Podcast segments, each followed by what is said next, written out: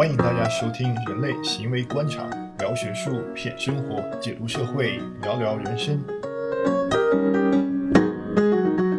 还是我们的呃三个嘉宾，老嘉宾了。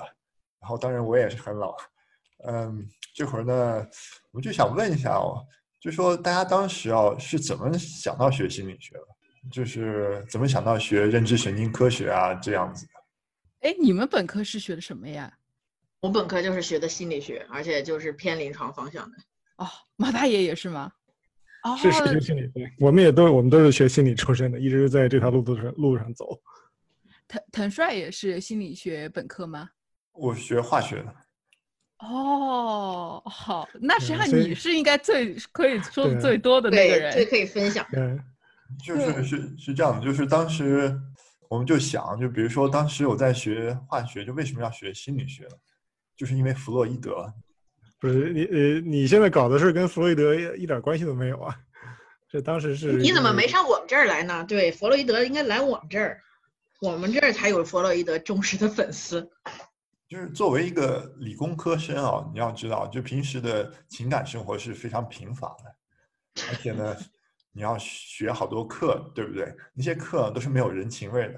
然后有一天呢，你翻过来弗洛伊德那本书。然后讲那个不能讲了，讲这个不能讲了，而且呢，然后你看着还津津有味，而大家都觉得你是在读一本名人的著作，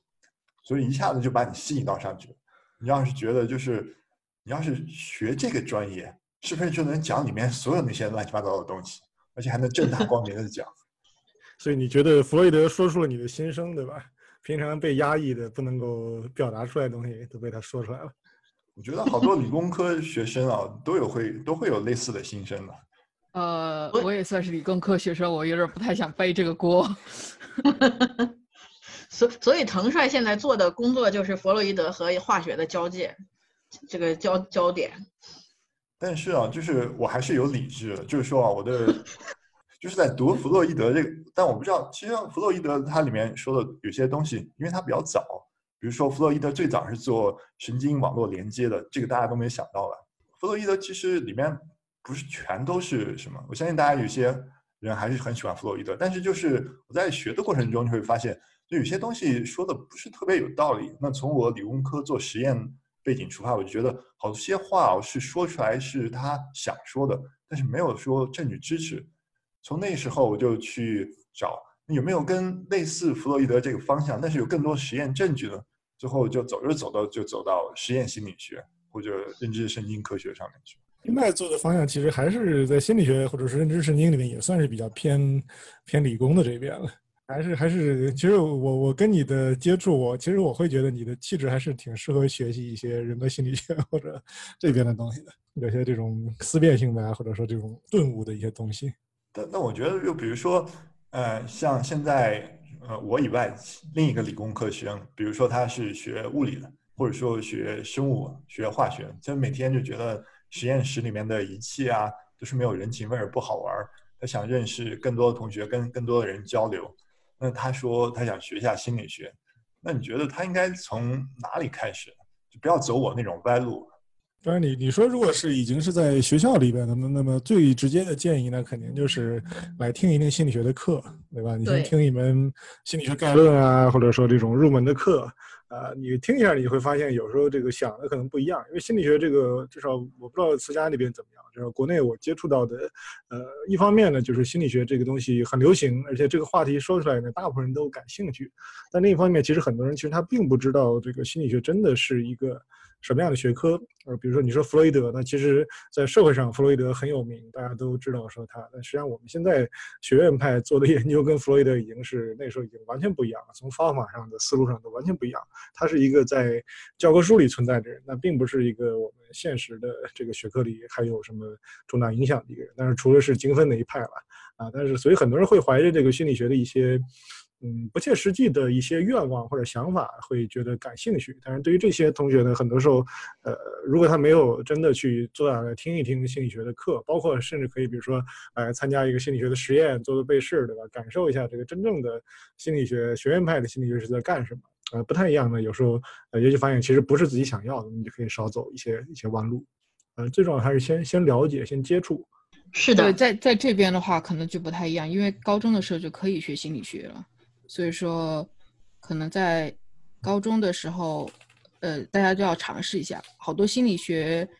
专业也会建议高中的时候选修心理学，或者是要求这门课程的成绩。或者是要求数学和计算机的成绩，所以说那那那我很好奇，那个高高中的心理学的课是讲什么内容呢？我我没有学高高中，我没有修心理学，因为我不是心理学专业嘛读的，但他应该就是学的很基础，可能就是跟大一的一些简单的内容会比较类似吧。因为我们英国大学只有三年嘛，大一就会直接进入学专业课，可能就是比较简单的版本。我得要去看一下是什么，他们讲什么？他们讲的比较简单，也会做一些实验设计，但是可能就只是很简单的 questionnaire 啊这些吧。对，还有介绍一些都都能做到实验设计了，我觉得基本上已经至少能够让他有一个基础，就知道这个心理学或者当代的心理学是在干什么的。这个我觉得已经已经是很好了。其实国内的话，这这个这方面的这个科普可能还是这个基础还是要说实话还是要差一些。所以很多人听听起来感兴趣，觉得心理学这东西很好玩，甚至可能开始想往这边走，但其实并不了解真正的是什么。所以有有的人也有人就是，比如说大学毕业了来考研，对吧？他考研考得很好，然后考上了以后，那才发现跟当时想的不一样啊，以为是每天在这个弗洛伊德呀做这种分析心理啊，就发现实际上可能整天在招标室做实验、跑数据啊这种东西，有时候就会有一个落差。这个还是挺常见的，在国内至少。嗯，我觉得还有个原因可能是大家，我我不知道，因为我我真的好，我也没有大，我的高二、高三不是在国内读的，但我印象很深，我的高高中学了很多很多统计，有一门专门的课，数学是分纯数学和统计学，呃，我们花很多时间要学统计，然后统计中也有一些心理学的例子呀，或者是什么，就是他会用这些心理人的例子来解释，你看，呃。不是说你你的主观感受就是正确的，我觉得会不会和这个也有关系？我觉得反正我我个人感觉是心理学，无论是心理学、认知科学，实际上统计这是一个很重要的一门科目，一一个一个技能或者知识点吧。那是不是大家可能忽略了这一点，没有想到统计在这个中间所占的比例这么大？对，是一个实证科学，所以但是这一点很多社会上人不知道嘛，或者大家呃心理学可能打动很多人的那点，它恰恰是一个生活化的或者个人化的点，比如说自己遇到了一些心理问题，或者遇到了一些情感的困扰，那想怎么解决？那就是心理学一听感觉是解决这个问题的最好的学科，那么就去去。进去，但其实会有会有一些差距，而且这个东西其实甚至不限于这个 这个就是我们说非专业的一般的公众啊，甚至专业的别的学科的专业的人士，很多人对我们也有误解。我印象很深的一点就是当时，呃，我我博后是在那个医学院做的嘛，当时医学院那个做博后找一个老师签字，那老师本身对我们是很友好的，就是他并没有鄙视我们，对这个这已经很不错。但是我签字完以后，我记得他签完字以后啊，他有一句话给我印象特别深啊，就是说说欢迎来到医学院的。以后你终于可以做一些，呃，实证的研究了。然后当时那听那句话，我当时就一愣，什么意思？你说你觉得我们以前做的不是实证研究吗？那可能他对他的心理学、心理学的人，对心理系的人，就是整天在那儿看书，然后在琢磨人，然后在在在在写文章这样的东西，对吧？就这个确实是一个很常见的误解，就大家不知道这个学学院派的心理学是干什么的。那如果你怀着错误的预期，呃，走上那条路，那你自然会导致你你的后面的会很很痛苦。对我们学院的 T 恤衫上就印着“学心学心理学，不读心，不算命，不解梦 ”，笑出猪叫。真的吗？我想看照片。哇，那个那个真的厉害了，这个这个好，这个好。好的，给你找一个照片。对，这个也是这么多年，估计大家也是经常被问这种问题啊。就我我自己也经常被以前都被问过吧，家里亲戚聚会嘛，有时候就是亲戚也是好意嘛，他就是也不知道跟你聊什么，就跟你攀谈，说你是心理学的人，哎呀，你最近帮我看看，我最近有点什么问题，对吧？你能帮我帮我解决一下这样的，这个确实是很普遍的一些一些误解。哦，我是我是想说，就是以为就学心理学的可能都是搞咨询的，但是他们又又不知道搞咨询的是不能跟认识的人去咨询的。会不会有这样的问题？就是说，有的时候曲高和寡，就是大家只是让大家去学非常正统、非常严谨、非常数理化的心理学，就会影响更多的人去接触心理学了。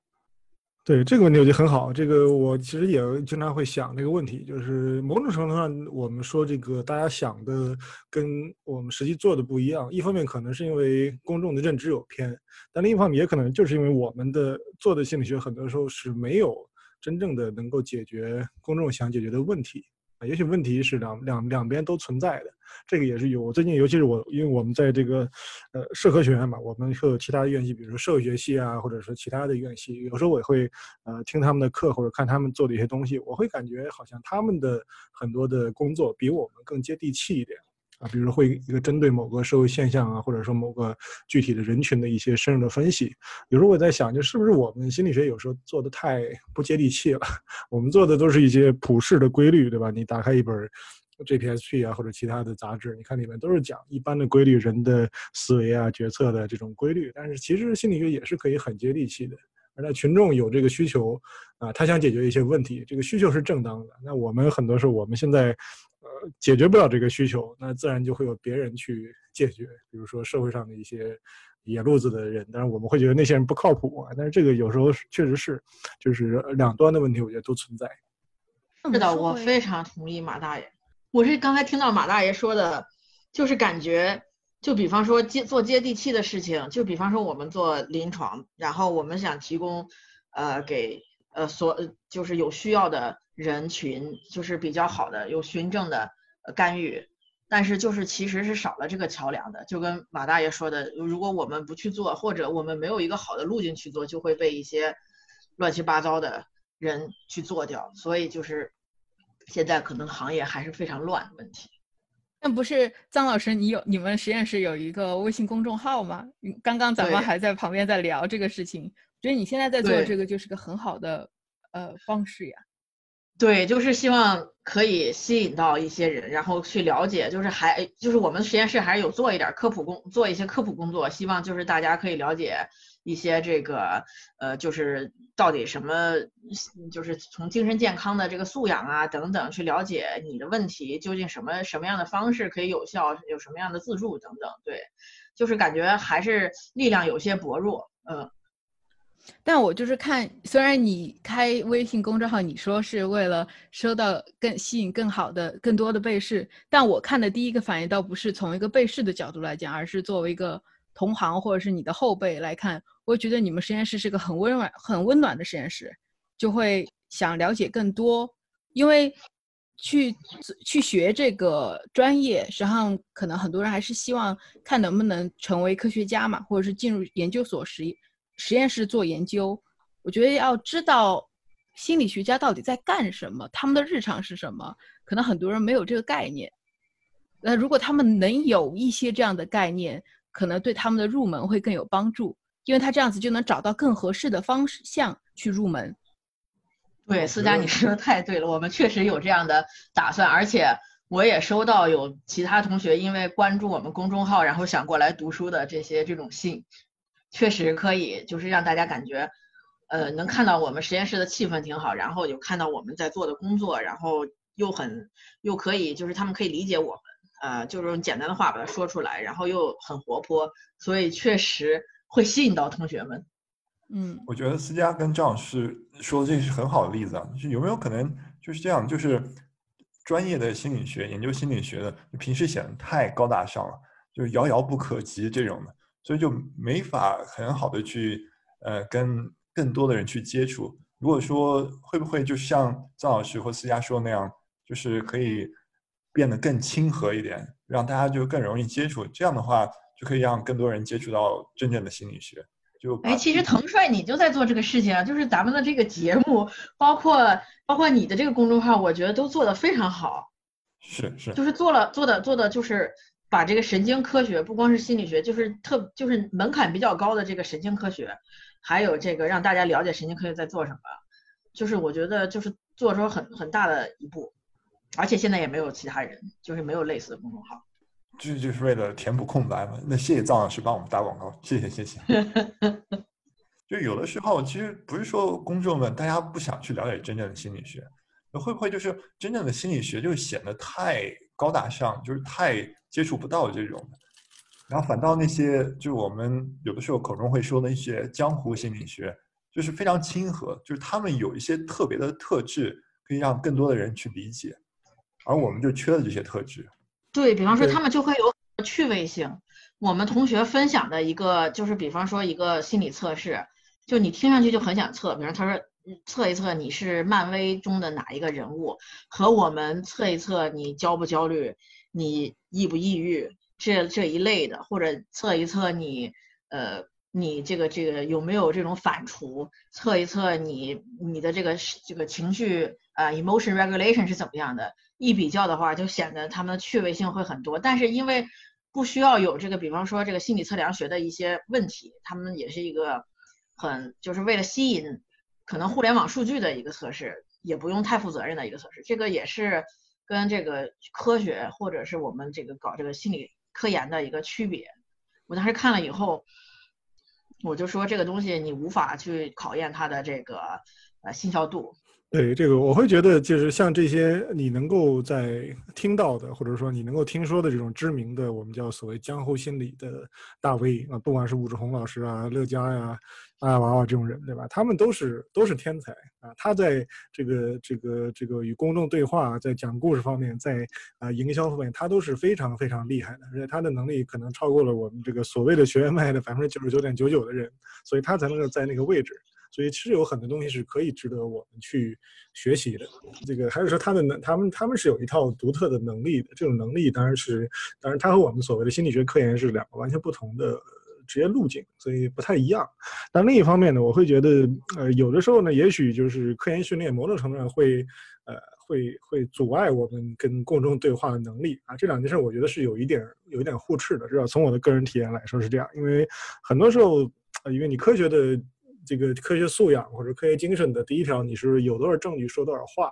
而很多的群众关心的心理问题呢？其实我们会知道，这个东西可能在研究上就是没有没有定论的，没有答案的。比如说，呃，有有的家长孩子有这个这个叫什么啊孤独症的问题，那怎么解决？呃，我们知道这个事儿在学术上没有定论，所以我们不可能呃昧着科学良心给他一个明确的答案。但是家长想要的是恰恰是一个明确的答案。那么这个时候那些。啊，这个另外一个路数的人呢，他们可能就会，呃，给出一个啊，让他们感觉很安心的、很有安慰的一种一种回答。那这个时候，其实，呃，某种程度上就是说，我们你的科研训练做的越深，你的这个所谓的科学精神啊、严谨性，如果呃这个线守的比较紧的话，那么一定程度上会让你的东西更加的变得不接地气。啊，这个可能是一个不可避免的一个结果啊。当然不是说就是完全互斥的，也有很多人他有啊科学背景的也做得很好，像思佳这边都做得很好。但是我觉得可能到某一点上，你可能会会后面会感觉到还是有会有一个这样的一个需要有一个 trade off 的一个地方。张安宁，你呃马大爷你说的就是如何沟通科学的不确定性，太多不确定性，而大多数人想要一个确定的答案。那我要怎么样让不确定性听起来还？有那么点儿用呢？这个这个问题好问题，我思考了这么多年，我也没有一个很好的嗯回答。我我个人的感觉就是，这这现在我们有点从开始咱们这个这一期节目的题目说怎么让同学们入门这个话题远离了，但我觉得实际上这个还是一个入门的一个点，因为你要意识到这个点，你才有可能真正的入门，才会知道该怎么去入门。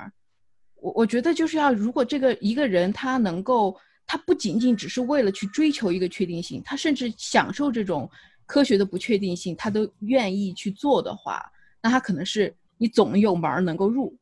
如果但是如果你只是为了去追求一个确切的答案，你反而会生就很很受他的苦，就是你反而不不容易去找到他，可能还不是很适合这样子的。学生去去去参加，我我我反而是这种感觉。对，就前一种人是适合做科研的人，他能够忍受这个状态，享受这个状态，那么是可以的。但后一种人恰恰是我们这个学科所应用场景里面面对的大部分的人群，就他们想要的是一个确定性，甚至很多人因为这个东西去，他就比如刚才说的，很多人像我们很多时候接触的很多学生，包括来考研的学生啊，面试一下聊一下，很多人其实就是说我自己遇到了心理问题。我想解决，或者我的一个亲戚朋友遇到了心理问题，我想解决，所以我会去来报考研究生。我想学了这个之后来解决我的这个问题，或者我的身边的人的问题。它是一个很确定的、很明确的一个现实的需求。当然，这样的呢，当然我们可以说他们和我们的这个我们现在的学科能给的东西不匹配啊。但是另一方面呢，这个市场是存在的，这个人群也是存在的。那如果这么白白的 放掉呢，我感觉也不是一个很好的办法。当然，这个可以，我我也没有想到很好的解决办法。我觉得应该让他们先认识到这一点，认识到这一点，他还愿意来探索，那就是一个很好事，很合适。因为当这个 motivation，他的这个动机这么明确，他动机来源于自己，来源于他自己的生活，他就会呃二十四小时的思考这些问题，就觉得很好啊。我觉得，我觉得我开始读科读进入神经科学的时候，我并没有一个明确要做什么。我到现在我都觉得我还在摸索自己到底想做什么，想研究什么问题，什么问题是我一辈子想做的东西。嗯，这个反而可能，如果大家都是这样子状态，会很不容易入门。所以说，你刚才说的这样子同学的情况，我觉得挺好的。对，但但确实你说的是，他会这样的人，他至少动机比较强啊，他有一个很明、很很强的动机去可以让他坚持下去。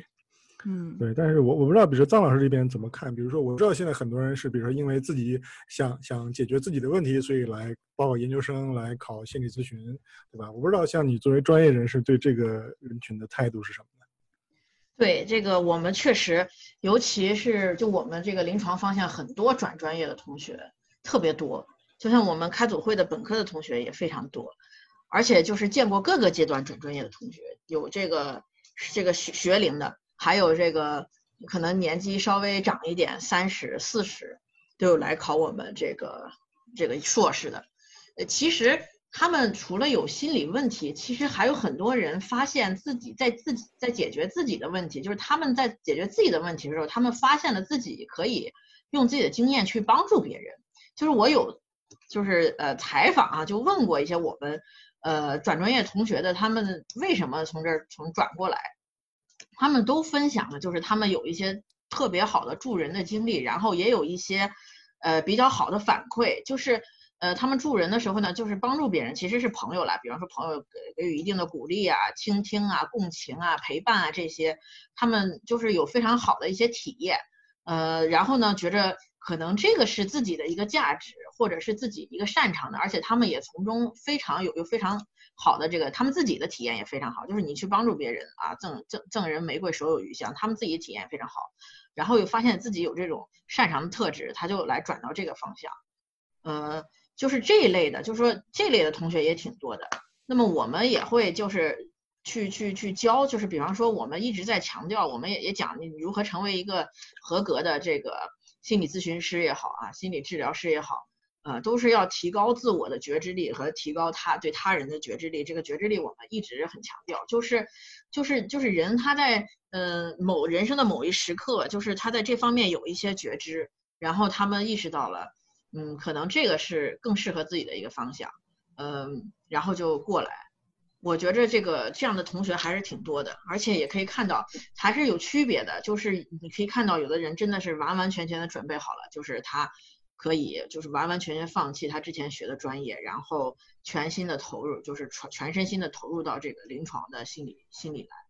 就相当于好些人来学心理学，就是为了治疗自己，觉得自己有问题了，然后就开始学心理学，就慢慢的走到真正学心理学的路上了。还有就是张老师说的是想治疗别人嘛，通过治疗别人去治疗自己。对，就像我们就是很多同学都是有一副就是非常想要帮助别人的心，就是你能看到他们非常迫切的，呃，就是然后就是非常有奉献精神的同学，就是我们这个专业有很多有特别有奉献精神的同学。而且就是他们的宜人性啊，他们的这个，呃，他们的这个宜人性啊，他们的这个这个这个接接纳度啊，还有他们的脾气啊等等，确实都比较好一些。我们有老师就提出来说，这个其实我们学临床的是很容易被骗的，因为我们的一个基调是就是认为人是比较好的，可以改善的，所以很 容易被骗。说有这个心临床心理学家被骗的一百种方法。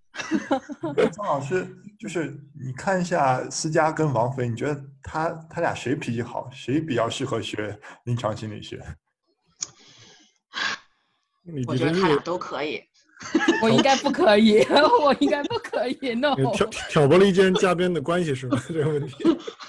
我自告奋勇说我不可以，不要让我去学。我就是听着我就觉得哇，好棒啊，这样子好温暖啊，感觉你们那个实验室都是属于那种很温暖的。